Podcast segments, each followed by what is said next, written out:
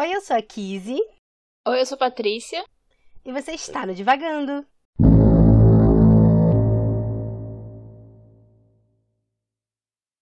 Oi, pessoal. Hoje nós vamos falar sobre mais um livro, mais um clássico. Cadê a animação, Patrícia? a animação não está aqui hoje nesse momento. É. Falando sério, a gente vai falar hoje de mais um clássico britânico. É, esse, eu acredito que é o clássico do terror, basicamente. A gente no futuro vai ler outros livros que tem mais a ver com ficção científica, etc. Mas esse é o livro de terror e vai ser o único livro de terror, provavelmente, desse podcast, porque. Não foi fácil essa empreitada de ler um livro de terror, então. Se eu posso votar, eu voto mesmo pra gente não ler mais livros de terror. Mas o livro que a gente leu para os próximos dois episódios é o Drácula, do autor Bram Stoker. É, e aqui você vai fazer um breve resumo do livro, para quem não tiver lido, não, não conhece exatamente a história do livro em si. Drácula é, né, é o título desse livro. Eu acho que a história do Drácula, né, tá permeando aí as nossas vidas e o nosso imaginário. Mas a narrativa do livro é contada a partir dos personagens que estão envolvidos na trama, como forma de diário. Né? As pessoas vão vivendo né, as suas experiências e vão retratando e vão, vão é, registrando né, as suas experiências. Primeiro começa por um hábito, né? Um, uma, uma forma né, de contar as experiências vividas nas viagens, né, nos momentos da vida para outras pessoas e depois passa a ser um registro mesmo dessa coisa tão sobrenatural que estaria acontecendo com eles. Então a gente acompanha principalmente aí o John Harker, que é um advogado, né? Ele vai fazer uma viagem de negócios para Transilvânia, onde ele vai se encontrar com o Conde Drácula, né? Que é um cliente né, da, da firma onde ele trabalha e que está para comprar uma propriedade em Londres. Então ele viaja para esse castelo, muito ermo, né, muito longe, e a partir daí ele já no seu caminho, né, até a, a morada do Conde Drácula ele já percebe que tem alguma coisa estranha, né? Porque as pessoas nas estalagens, né? As pessoas que o levam até lá, mesmo ele não entendendo a língua, né? Que eles falam, ele sente que tem alguma coisa, que tem um temor, né? Ao saberem para onde ele vai. E chegando lá, ele acha um pouco estranho, né, as coisas que acontecem ali. Ele vai ter experiências sobrenaturais com esse anfitrião dele, que é o, que é o próprio Drácula. Então ele descobre que o Drácula mora num castelo e ele sozinho naquele local, né? Então ele prepara as refeições, ele que arruma a casa, não há mais ninguém ali. E coisas estranhas começam a acontecer. Há lugares né, dentro da casa onde ele não pode entrar. Ele tem, tem uma presença de lobos ao redor do castelo. Né? Há fantasmas, né? Que ele acha primeiro que são fantasmas e depois um trio né, de, de mulheres vão se vão ter essa forma corpórea e vão tentar mordê-lo, né? Aplicar o beijo, como ele chama. E a partir disso ele descobre então a tumba né, do Drácula e fica preso no castelo enquanto Drácula vai ser transportado para Londres. A partir do momento que Drácula ele chega em Londres, né, chega ali na Inglaterra, outros personagens entram em cena, né? A gente vai ter a Lucy. É, a Lucy ela começa sendo uma mulher proposta em casamento por três homens diferentes e são três homens que serão muito importantes depois na história, que é o Arthur, o Dr. Seward e o Quincy Morris. São três homens que a amam profundamente. E ela vai ser pedida em casamento por eles. E a Lucy tem uma amiga, que é a Mina. E elas vão passar uma temporada juntas. E a Lucy é sonâmbula. E a Mina cuida dela nesse sonambulismo, porque a mãe da Lucy já tá muito adoentada. Então é a Mina toma conta da Lucy. E a Lucy vai ficando muito mal, muito mal num desses ataques de sonambulismo. A Lucy aparece no cemitério E a mina socorre ela, acha que machucou ela, né, por conta de dois furos que ela tem no pescoço. E quando a mina precisa voltar, porque ela precisa encontrar com o noivo dela, que é o John Harker, né, que foi até o Conde Drácula, porque o John ele aparece com, com meningite num convento e tudo mais. Então ela vai de encontro ao, ao noivo para poder casar com ele e terminar de cuidar dele na, na convalescência. O John fica preso né, no, no, no, castelo e eu não, eu não me recordo se ele como que ele sai. não sei se fica explícito, mas ele consegue sair e vai parar num convento. E a partir daí, coisas muito estranhas começam a acontecer com a, a Lucy. Né? A Lucy vai ficando muito fraca, muito fraca, muito fraca. E aí o, o Arthur, o, o, o John Harker e o Quincy Morris, com a ajuda do professor Van Helsing, vão descobrir né, essa relação do Drácula, né, desse vampiro, que a Lucy foi mordida por esse vampiro, e as coisas vão se desenrolar a partir disso, né, para livrar a Lucy desse mal é, e para matar depois esse vampiro, essa ameaça, né, que está acontecendo. Acho que é basicamente essa a história do livro. É, esse grupo todo vai se reunir, né? Depois o, John Herker e a Mina vão se reunir ao, aos três pretendentes ali da Lucy, junto com o Dr. Van Helsing, para poder eliminar mesmo essa ameaça que está parando por Londres. Esse resumo, ele. ele me fez pensar muito no, no, na questão que eu, pelo menos, eu não conseguia ler o livro de noite. tão medrosa e paranoica que eu fico com as coisas. E aí. É esquisito isso, assim, porque é um livro e é um livro que ele faz muito bem esse contraste entre a ciência e a religiosidade, a crença, as superstições, etc. E eu lendo o livro, assim, eu às vezes tinha. Sabe quando você tá, tá lendo ou vendo alguma coisa e você, sei lá, vê uma sombra e você fica tipo, o que, que é isso? É... então eu, eu às vezes me sentia assim. Tanto que no início eu fazia, porque eu tenho. Eu tenho mania de sublinhar as coisas, fazer comentário. Fica bem doido o livro depois que eu termino de ler. E no início, assim, eu escrevia, né? Tipo, ah, não sei o que, não sei o que lá, o Drácula e etc, e blá blá blá. E aí, sempre que eu escrevia Drácula, me dava um negócio, tipo, um arrepio. E aí eu, tipo, troquei e comecei a, tipo, me referir que nem os personagens se referiam a ele, tipo assim, o Conde. Ele. Porque eu já tava, tipo, cara, não dá pra ficar assim. Se eu ficar assim, eu não durmo de noite. Então, é, a minha sanidade mental não lida bem com essas coisas. Mas é uma coisa que, assim, pra começar a conversa, pelo menos, que eu percebi muito é esse contraponto, né, que o autor ele fez entre a ciência, porque são dois doutores, é um advogado, é um lord, um aventureiro. É, é esse contraste da, tipo, da modernidade com a sua ciência e, vamos dizer, vamos chamar de uma coisa entre as aspas assim, mais arcaica, que tem a ver com crença e coisas sobrenaturais e religiosidade.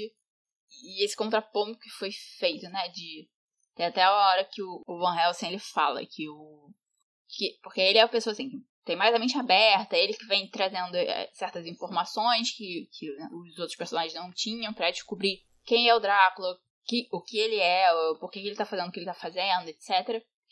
É, e aí tem uma hora que ele mesmo fala assim, é, quando a gente começou tudo isso, eu mesmo não acreditava nessas coisas. E aí, com o que foi acontecendo, eu fui vendo e fui descobrindo e fui acreditando, né, que tipo essas forças do mal e das trevas, etc, agem no mundo dessa forma. Foi uma experiência bem sinistra, assim. É... Eu não tinha me dado conta que era um livro de terror até eu entender que era um livro de terror, né?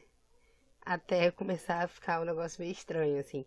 E, e é muito engraçado, eu achei isso muito interessante na narrativa, porque ao mesmo tempo que às vezes é assustador, às vezes é um saco, assim. É, é você tá lendo o diário de alguém então se perde naqueles pensamentos de ah, minha querida, ah, o meu amado, né? Tipo, é uma coisa, é bem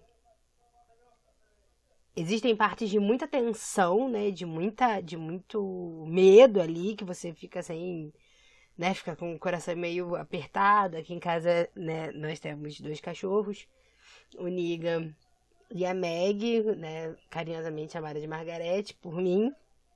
E Margarete ainda é um filhote. E ela gosta de arranhar as coisas, né? E magicamente, Margarete é. Justamente essa semana, Margarete achou novamente uma antiga bolinha que já estava perdida há muito tempo, mas ela achou aquelas bolinhas que fazem barulho, que tipo de criança, tipo aqueles patinhos de borracha que faz tem aquele apito dentro. Margarete fez o favor de achar duas bolas dessa, essa justamente essa semana enquanto estava lendo Drácula. Então, foi uma coisa aterrorizante, porque eu não lia, né? Dava uma certa hora, portas começavam a bater, ventos começavam a correr, né? E aí eu falava, hum, vou parar de ler. E aí eu ficava um pouco bem tranquila, daqui a pouco tinha um barulho muito estranho acontecendo, e até eu lembrar que era Margarete, é, a gente já ficava mesmo com um pouco de medo, né? Já fazia uma oração, né? Já eu falei, gente, eu tenho um crucifixo em casa, preciso providenciar, né? Então, é, foi uma coisa bem assustadora, assim. E aí eu realmente me perguntei por que Drácula estava na nossa lista. Porque eu não sou corajosa, eu não sou uma pessoa corajosa.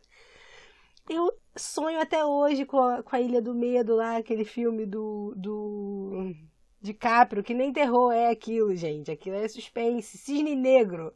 Foi um negócio que eu fui no cinema que eu fui descobrir que aquilo era suspense. Falei, meu Deus, por que, que me deixaram? Então, assim, eu não sou uma pessoa que gosto, não sou uma pessoa que lê essas coisas. E aí eu entendi por quê, assim, porque eu realmente sou muito cagona. Mas você tava, você foi contando dos cachorros na sua casa, e aí uma coisa que aconteceu, porque assim, eu tava indo bem, eu tava lendo livro tal, não sei o quê. E eu tava indo bem, lendo, lendo, lendo, lendo, lendo. O sol tava brilhando no céu, tava tudo lindo, maravilhoso. E aí começava o pôr do sol e eu ficava assim, acho que é melhor eu parar, acho que é melhor eu parar. E aí o que aconteceu foi, por volta de umas sete horas, um desses dias que eu tava lendo, de repente os cachorros tipo, do vizinho começaram a latir. E aí eu vi tipo uma coisa tipo caindo, batendo, etc. E aí eu olho pela janela, o gato do outro vizinho tá no meu muro, passando no meu muro pro muro do, do vizinho do lado. Quando isso aconteceu, eu falei: eu vou fechar esse livro por hoje, não dá mais. Porque eu realmente, assim, sabe quando você vê que dá um pulo na cadeira? Foi isso que aconteceu comigo. Então, e assim, curiosidades sobre mim, o lugar onde eu moro. Eu moro perto de um cemitério. Então, assim, eu abro a minha janela, eu vejo o cemitério. Então, imagina. Imagina você lendo esse livro de ah. noite, morando perto do cemitério e o cachorro uiva pra lua. Meu Deus! Você não dorme de noite. Eu não durmo de noite. Meu Deus! Você, você não vive. Tu não botou alho no portal de casa, não? Porque eu, eu teria. Com certeza. Sabe que eu, fi, eu fiz uma comida e eu botei o... o dobro de alho do que eu normalmente coloco. Sem perceber, foi inconsciente, mas eu botei. Só pra garantir. Eu fui lendo o livro, eu falei, gente, eu acho que eu não tenho. Eu, a único alho que eu tinha em casa era alho torrado. Eu falei, será que serve? Meu Deus, por favor, sirva. Porque Porque era porque eu não tinha o um crucifixo. Não tinha alho. Eu falei, meu Deus, eu vou morrer. Eu tô exposta. Eu tô aqui vulnerável e não me preparei para isso. É isso. Mas é muito engraçado, assim, né? Como esse tipo de, de narrativa, né, do terror, e aí seja o livro, seja o, o, filme, o filme eu não vou dizer porque eu quase não vejo mesmo. Eu, eu, que eu tava pensando que depois de ler esse livro, depois de ler os livros em geral aqui pro podcast, eu fico com vontade, né, de ver as adaptações para o cinema, para séries, enfim. É, algumas eu procuro para ver, outras eu vou adiando. Mas aí eu pensando, Drácula, a única coisa que eu quero ver é o que é? Hotel Transilvânia. Pra mim é o único filme que eu quero ver. eu não quero ver nenhuma outra adaptação. Nenhuma outra. Pra mim, a única que vale a pena ser vista é Hotel Transilvânia. Então é isso, pessoal. Recomendo. Acho vi um há muito tempo. Acho que tem o dois, não sei, mas vou procurar pra saber. E é isso, é o único, é o único filme que eu quero ver com essa temática, porque realmente não temos estrutura emocional. Mas uma coisa que eu ia dizer é essa coisa que, que essas narrativas assim têm de tirar a gente desse eixo, né, desse dessa vida normal que, que a gente vive, porque Margarete aqui sempre arranha tudo, né? A, a, bolinha não, ela realmente encontrou a bolinha essa semana, mas ela sempre arranha, ela sempre faz esse barulho, né? Mas essa semana eu estava num contexto diferente, né? Eu estava lendo a respeito, né, de, de um, um, vampiro que rodeia casas, né, que se transforma em morcego, que se transforma em lobo, é, e arranha, né, e rodeia a janela, né, das pessoas, das suas vítimas, né? Então isso, isso te deixa tensa, né, te faz ficar numa tensão e coisas normais, coisas corriqueiras, como bater porta as portas batem, né? Normalmente, né? As portas bateu uma corrente de ar aqui em casa, principalmente na, na parte de cima. Se vem uma corrente de ar né, do banheiro, ela, a porta do banheiro bate, isso é muito normal, mas bateu na hora que eu estava lendo. Então isso já, já te desestabiliza, né? Te coloca mesmo.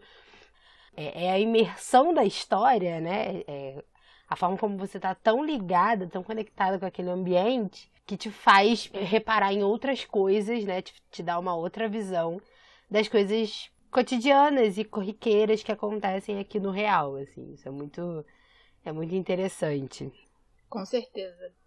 E eu acho que uma coisa que fez pelo menos a gente sentir tão a flor da pele lendo esse livro é a própria construção do suspense que o autor vai fazendo, né? Porque a narrativa, né, que nem a Kizzy falou, ela é feita em diários e diários de diversas pessoas. E aí quando a ação vai acontecer, quando a mina vai atrás da Lucy sonâmbula, quando o doutor Seward tá fazendo a ronda dele no manicômio, é, e aí acontece alguma coisa com um paciente específico, quando é, o Jonathan tá rondando o castelo do Drácula para entender onde que ele se meteu, que lugar é esse, o que que são, o que, tá acontecendo com ele.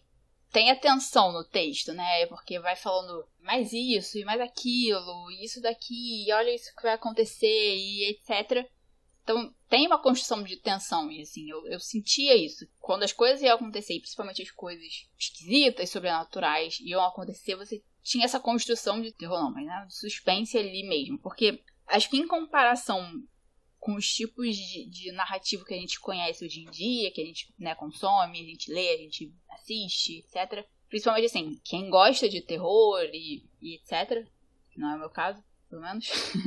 Mas tem descrições muito mais sangrentas e muito mais bizarras e esquisitas. A gente, como sociedade, consome mídias muito mais aterrorizantes, seja da vida real, sejam ficcionais, do que em si essa história. Mas a construção é tão bem feita que eu acho que até quem já tá acostumado, se para pra ler, fica tenso, né? Fica nervoso, fica tem aquela, aquele batido coração e tremor e etc. E eu acabei de ouvir um barulho, enfim. É, mesmo falando agora, tá dentro de você, né? Você tá vivendo aquela história, que nem você falou, você tá vivendo aquela história, então você acaba olhando para sua realidade de, de uma outra forma. E a gente, né, a gente vem lendo esses livros e, e tem refletido sobre várias coisas, eu e a Kizzy. Espero que vocês também, que estão ouvindo a gente. Só que, assim, até agora a gente tem, pelo menos tem tido muitas reflexões concretas, né? Do mundo real, da sociedade que as pessoas vivem, dos contrapontos entre a sociedade do século XIX no Reino Unido e suas influências, o que a gente acabou herdando, e hoje em dia e a vida que a gente leva. E esse livro, acho que sim, foi uma virada 180 graus, assim, pra gente, porque ele traz uma outra coisa completamente diferente. Isso era uma coisa que eu tava pensando, assim, a gente começou com orgulho e preconceito, né, que a vida normal, são pessoas normais e... e a gente foi subindo de degrauzinho em degrauzinho de coisas esquisitas acontecendo nos livros, até chegar ao Drácula. Então, não sei, pensamentos aleatórios que eu tenho às vezes. Mas sobre, sobre você falou sobre essa, esse apelo né, do, do terror atual. E realmente, é, eu não consumo, né? Não é uma. Principalmente as coisas de ficção, né? As coisas aterrorizantes da vida é só ligar o jornal. Mas o terror ficcional, né? Eu não, eu não consumo muito. Mas não é um livro sangrento, né? Não é um livro né, que tem mortes, muitas mortes e sangues e, e uma coisa, sabe? Aquela, aquele, aquele aterrorizante contemporâneo, né? É uma coisa muito clássica, mas nem por isso é menos aterrorizante, como você falou. E principalmente a tensão do que você pode virar, né? É dessa é, eu acho que mexe com isso, mexe com esse antagonismo, né? essa duplicidade entre o, o, que é real, né? Que aí você trouxe pra gente que é a ciência, e o que é imaginário, né? O que é superstição, o que é uma coisa que você nunca, nunca imaginou. E dentro disso tudo traz o, o morrer e não estar morto, né? O ser um morto-vivo, né? Ser uma pessoa que, que suga a, o sangue e a vitalidade né, de, de outra pessoa. Isso tudo né, é, é a ideia, né? É essa ideia de morrer e não estar morto, né? Morrer, mas voltar à vida é, como algo abominável. E não conseguir explicar, né? Você não saber o que está acontecendo. E, e isso para mim é aterrorizante. Assim. Eu acho que isso mexeu comigo. Uma, é, eu acho que é isso que mexe comigo, né? Isso, mais do que talvez todos esses. O, o terror contemporâneo, é isso, é essa coisa inexplicável, né? Quem é esse Drácula, por que, que ele surgiu, por que, que ele tá fazendo isso. E ao mesmo tempo que você está vivendo uma vida normal, porque assim, tem, tem passagens que é basicamente uma vida normal, eles esperando um telegrama, né? Existe a tensão do, das coisas sobrenaturais que a gente está passando, mas estamos fazendo uma viagem, né? Então a gente para para comer, a gente troca cavalo, a gente espera telegrama, a gente pega um trem, né? E tem uma, uma passagem logo no final, assim, né? Onde o, o, Van Helsing fala, né? Que, que olhando pro, pro castelo do Drácula, ele, mesmo ali, né? Ele tendo visitado, ele né, tendo terminado com, com tudo que ele precisava fazer, sabendo de tudo que eles tinham passado, mesmo assim parecia irreal, né? Parecia que nada tinha acontecido, né? Porque é viver coisas sobrenaturais enquanto você vive a sua vida cotidiana, né? Essa coisa subjetiva, né? É, é o que mexe com esse seu o sobrenatural, né? Mexe com esse seu com essa sua subjetividade, principalmente com essa morte e não morte. Sim. E quando você tava falando, eu tava pensando no. Isso é uma grande questão, assim, pros personagens do livro. Eles sempre se colocam. Mas isso mesmo que tá acontecendo, eles sempre colocam a dúvida, né? Tem todas as coisas, tem todas as provas na, na frente deles. Tá claro que tem uma coisa assim que não é da vida cotidiana, nem da natureza acontecendo. É, mas eles sempre estão, mas isso que eu vivi realmente aconteceu, isso daqui é realmente isso. E aí acontece alguma coisa e logo, né, é, eles falam, não, não tem outra explicação, é só isso, sabe, que pode estar acontecendo. Não, isso não tem uma explicação racional, isso não tem uma coisa, tipo, que a gente tá acostumado na vida real. Isso é além de tudo que a gente já viu, tudo que a gente conhece.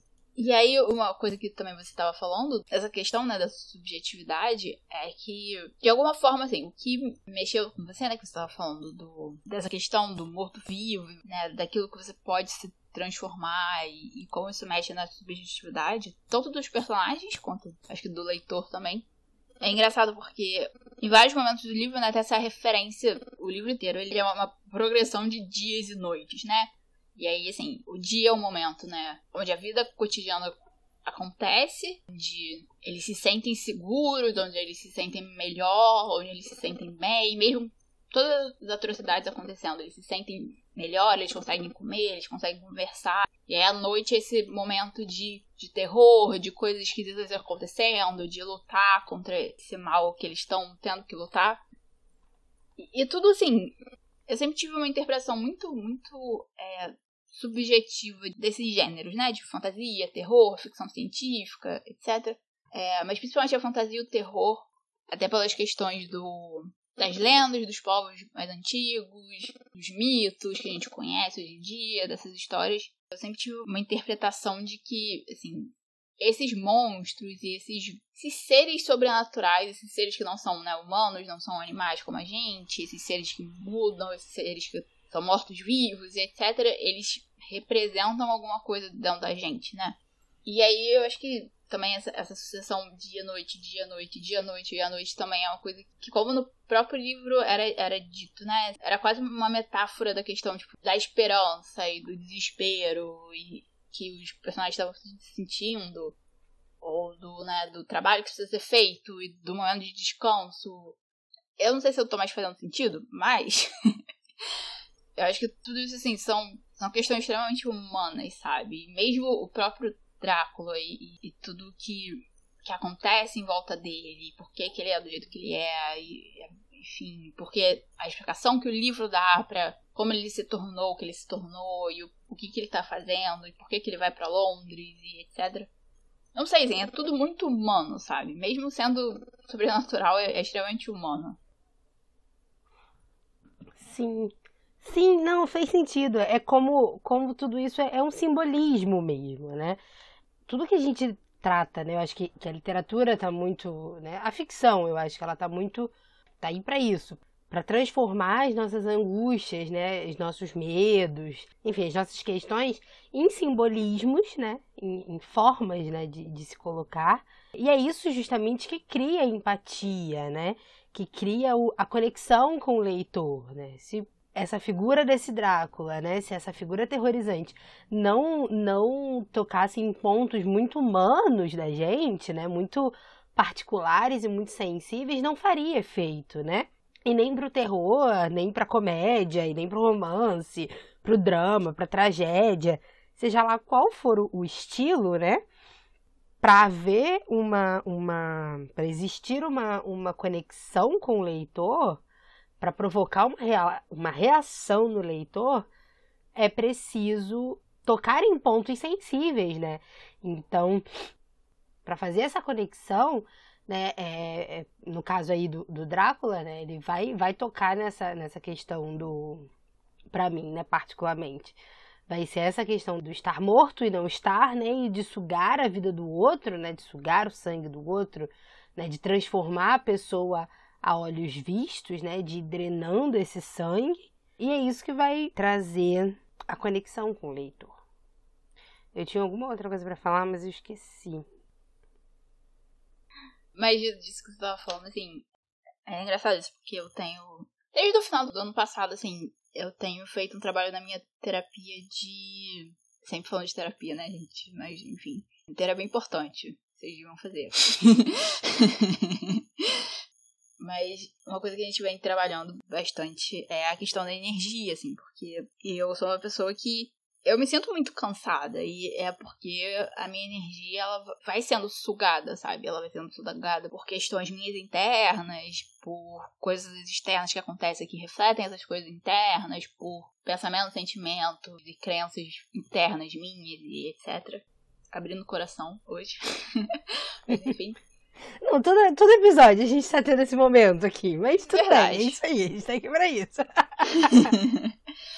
mas.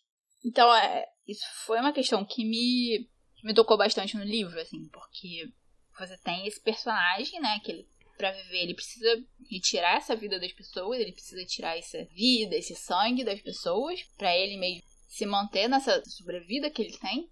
E aí você vê, né, os personagens que, que ele ataca, e você vê eles definhando, né, e se tornando, só que não definhando normalmente, né?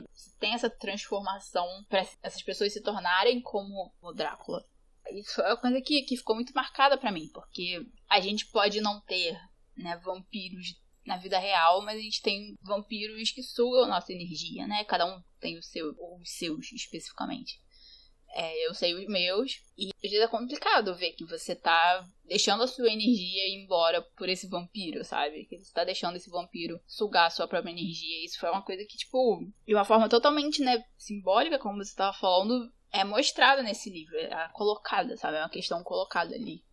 E acho que, assim, muita gente pode ter, de alguma forma, começado a trabalhar isso de uma forma super inconsciente entrando em contato com essas histórias, né? De não só com Drácula especificamente, mas é, com outras histórias de vampiro, com outros, outros seres também que têm um funcionamento parecido. Eu quase fiz a coisa proibida desse, desse podcast, mas tudo bem. Vamos firme. É. eu tô aqui me segurando também. Eu tenho várias coisas do nosso programa. Se você está escutando este, este podcast pela. É, acho que a gente já falou disso em outros episódios, não tenho certeza, mas enfim. Só existe uma coisa proibida neste podcast, que é nós falarmos sobre Harry Potter. Nós não falamos sobre Harry Potter, porque quando a gente fala sobre Harry Potter, a gente entra num abismo sem fim e, enfim, a gente criou esse podcast pra gente parar de falar só sobre Harry Potter. Então, às vezes a gente quer fazer conexões, né, com esta obra, mas é, a, é a única regra que a gente tem é que a gente não pode falar. Então, eu também tô passando por isso, eu tenho várias coisas para falar sobre. Eu tenho muitas coisas pra falar sobre. Eu tenho muitas coisas pra falar. Enfim.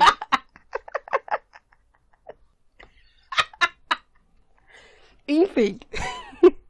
Voltando ao que eu tava falando, assim, é que nem você tava falando, assim, é uma forma, né? Esse simbolismo todo é uma forma de trazer essas questões pra nossa visão, né? Pra, pra, pra gente olhar pra essas coisas.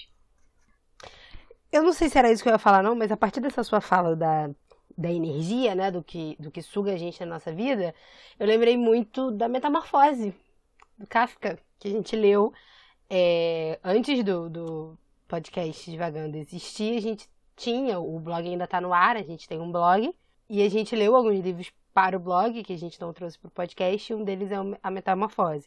E aí eu lembrei que, né, no meu texto da Metamorfose, eu falei justamente sobre isso, né? Foi por um outro ângulo, obviamente, mas sobre essa questão, né, da gente sugar dos outros, né? Porque é se colocando em sermos sugados, né? O que suga a nossa energia, mas também quando nós não somos os vampiros, né? Quando a gente não é a pessoa que suga, né, a energia do outro, né, que, que suga é, a vitalidade ou alguma coisa, né, da, da outra pessoa, né, se nós somos esses pequenos parasitas ou esses pequenos vampiros na vida alheia, né, que só quer ter, né, do outro, pouco quer dar, pouco quer contribuir, pouco quer acrescentar na vida do outro, né, só quer sugar esse sangue aí e essa energia. É, mas eu- o que eu lembrei que eu ia falar é que a relação né, do, do, do livro, né, a tensão do, do livro, é muito pelo Drácula também, mas é muito por essa relação que a gente tem com as personagens que estão sendo afetadas né, pelo Drácula. Eu acho que as pessoas que mais, que pra mim, né, mais me aproximou dessas pessoas foram as personagens femininas, né, a, a Lucy e a Mina, que são pessoas que têm um futuro, né? Que estão planejando uma vida. A Mina, principalmente, né? Que ela tá ali às vistas de se casar, né? E, e tá fazendo planos com isso, né? E ela é uma pessoa inteligente, então ela tá se empenhando, né? Ela tá estudando a tal da taquigrafia. Ela, né, é uma pessoa que decora lá as linhas do, do, do trem, né? Os horários dos trens. Então ela é uma pessoa que está fazendo planos, né? Ela é uma pessoa que está construindo uma vida, quer construir uma família, né? E o Seward, né? O, o Jack, é para os íntimos, para mim, eu chamo ele de Jack, porque nós somos íntimos. Que é uma pessoa ali que tá. O, o Van Helsing também, mas como a gente tem pouca narração com ele, né? A gente só vai ter ele mais pro final, a, a narração dele. A gente não cria esse vínculo, né? Eu, pelo menos, não criei esse vínculo muito, muito estreito. Embora é ele que vai virar o caçador de vampiros, né? Depois. Pelo que eu tava vendo, assim, né? É, rapidamente fiz a minha busca no Google. É, o Van Helsing ele vai ser essa figura depois, e ele é realmente, né? Dentro do livro, a figura que vai ser o caçador, né? Do vampiro, né? Quem vai entender o vampiro, quem vai fazer suposições a respeito dele. Mas a, a minha relação se deu muito com o Jack, né? Com o Dr. Com o Dr. Seward, que ele é um cara que, né? Gostou da Lucy, a Lucy rejeitou o pedido dele de casamento, né? E ele seguiu com a vida dele, né? Continuamos amigos, inclusive amigo lá do pretendente, dos dois pretendentes, né? Dos outros dois pretendentes da Lucy, né? Ele tá lá ele tem o trabalho dele, ele cuida lá do, do, do manicômio, né? Então, assim, são pessoas que levam vidas normais, né? E aí você pode. São pessoas que você pode se colocar no lugar, né? Que estão ali trabalhando, estão construindo uma vida, né? Estão fazendo uma, uma prospecção né, de um futuro. Até que do nada surge um vampiro para acabar, tentando acabar com essa história, né? E aí você precisa dar os seus pulos para, enfim, destruir essa ameaça e continuar vivendo. Era isso que eu tinha para falar naquela hora.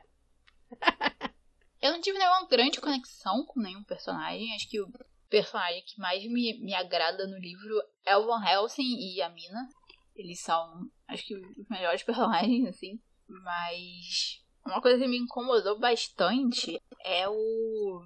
Isso depois, assim, fica muito óbvio, sabe? Fica muito claro. Mas tipo, na segunda metade do livro, assim, que foi o grande erro de todo mundo. de todos esses homens, né? Que estavam. Esse grupo caçando esse vampiro. É o quanto a mina é subestimada, sabe? Porque ela é uma pessoa, obviamente, inteligente, ela é esperta, desde o início você percebe assim que ela pensa de uma forma diferente, ela entende o mundo de um outro jeito. E aí só por ela ser mulher ela é subestimada e colocada no lugar abaixo, etc. E aí só quando a situação fica muito ruim e terrível e assim, não podia ser pior, que aí esses, esses quatro homens resolvem olhar para ela e falar: "Não, a gente precisa dela". Só que também assim, e eu não sei se é a opinião do autor ou se ele tava fazendo uma crítica ou se ele tava fazendo uma coisa uma meio opinião dele, meio crítica. Eu não consegui assim chegar a uma conclusão em relação a isso, mas pelo discurso da época, inclusive assim, através da mina fica muito claro que né, você está começando a ter uma certa emancipação feminina na sociedade. E é engraçado, assim, porque a mina tem uns momentos no diário dela que ela fica é, ironizando a mulher moderna. E ela